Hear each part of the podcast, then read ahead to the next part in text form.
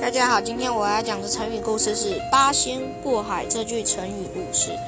传说古代有位神仙，分别是吕洞宾、铁拐李、韩湘子、蓝可蓝采可、汉钟离和、张果舅、何仙姑和张果老和八仙。有一次，八仙在蒙蓬莱阁上饮酒聚会，兴致浓时，铁麦里提议乘兴到海上一游。众仙齐声附和，而与吕洞宾建议大伙凭法术渡海，不得舟，不得乘舟。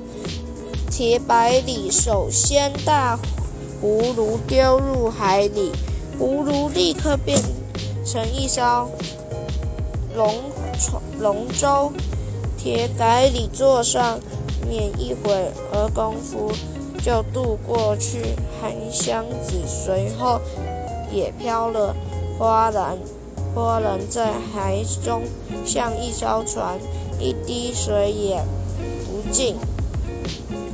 韩冉子坐在上面，很快就到岸。其后一次，吕吕洞宾、蓝采和汉洪钟离、草国舅、汉和仙姑，他们各用法宝四修拍板、大扇、大巴扇。